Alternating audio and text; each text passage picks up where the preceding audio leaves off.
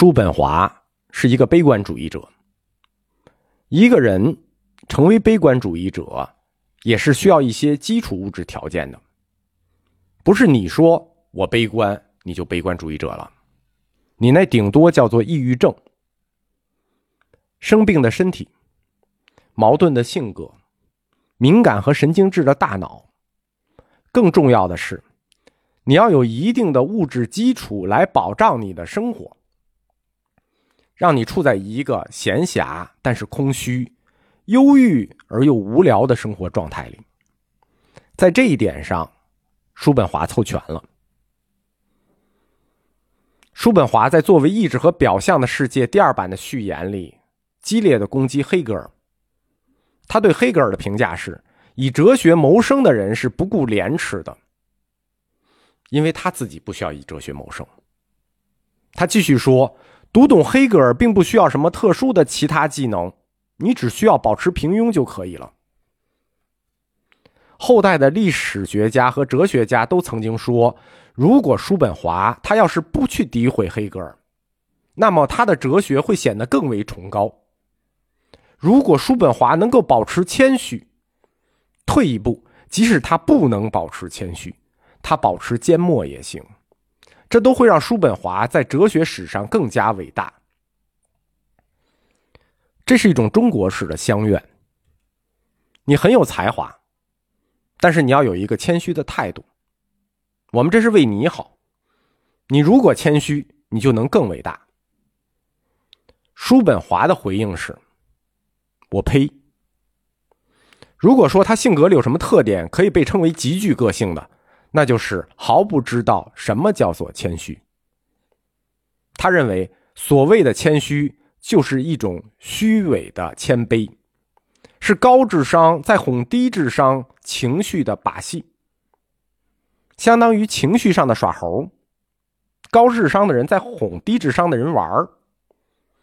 叔本华在他的随笔集《论骄傲》中说，在一个嫉贤妒能的世界里，圣贤们不得不谦虚谨慎。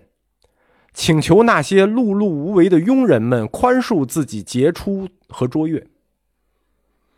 当谦虚成为一种美德的时候，你伪装谦虚，就可以在这个世界的大傻瓜中占到很大的便宜。因此，每个人都应该如同傻瓜一样，在提及自己的时候，抱着一种谦虚的态度。但是我不能。叔本华同时代德国人曾经问。他这么不谦虚，这么不绅士，那他的妻子对此怎么说？非常幸运的是，他没有妻子。作为一个悲观主义者，应该是无所期待的。但是叔本华不是，他热切的希望得到这个时代的认可，并非是认可他本人，而是他所提出的学说。这一点，直到他晚年才得以实现。支持他穿过漫长的等待，三四十年的，是一个信念。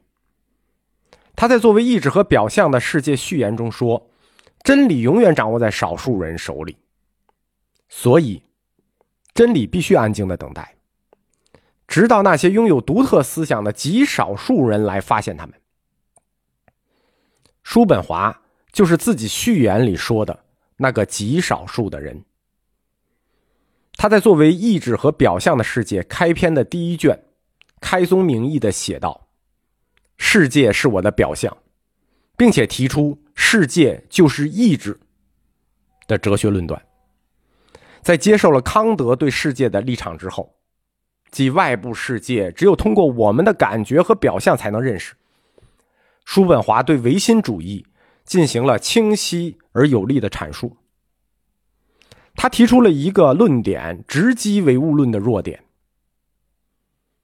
当我们只有通过精神来认识物质的时候，我们怎么能够又把精神同时解释为物质呢？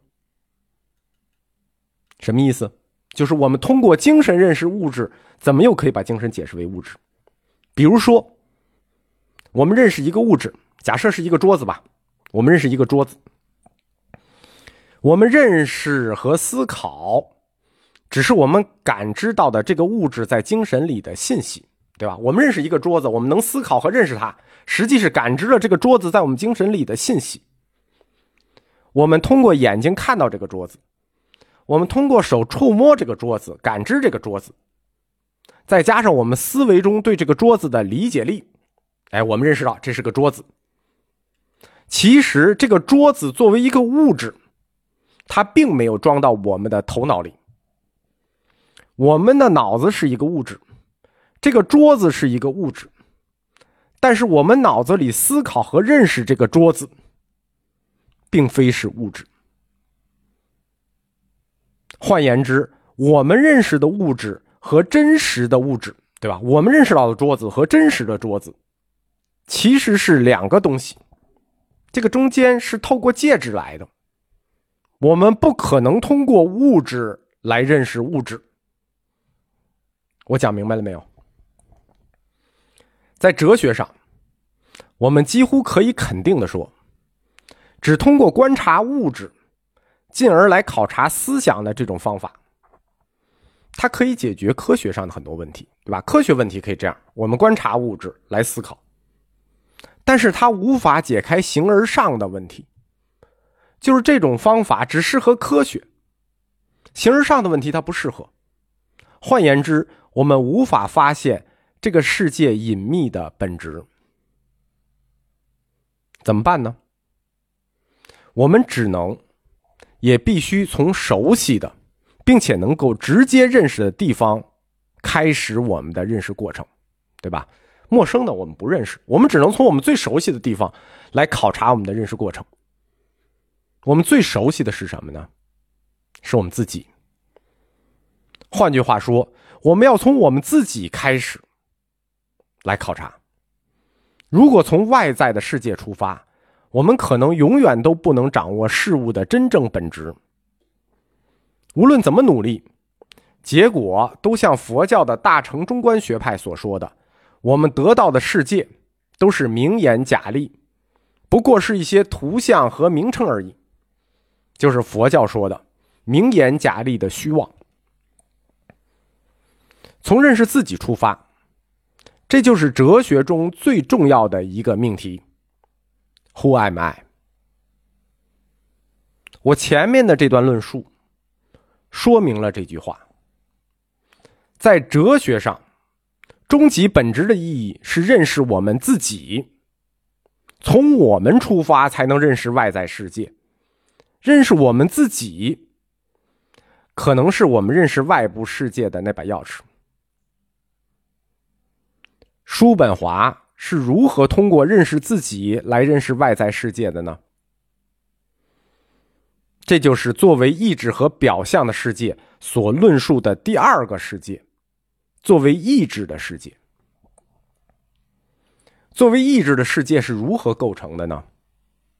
叔本华认为，是由两类意志构成的，这两类意志构成了世界，并且驱动了世界。一类。叫做生命意志，一类叫做生殖意志。首先，我们来讲一下什么是生命意志。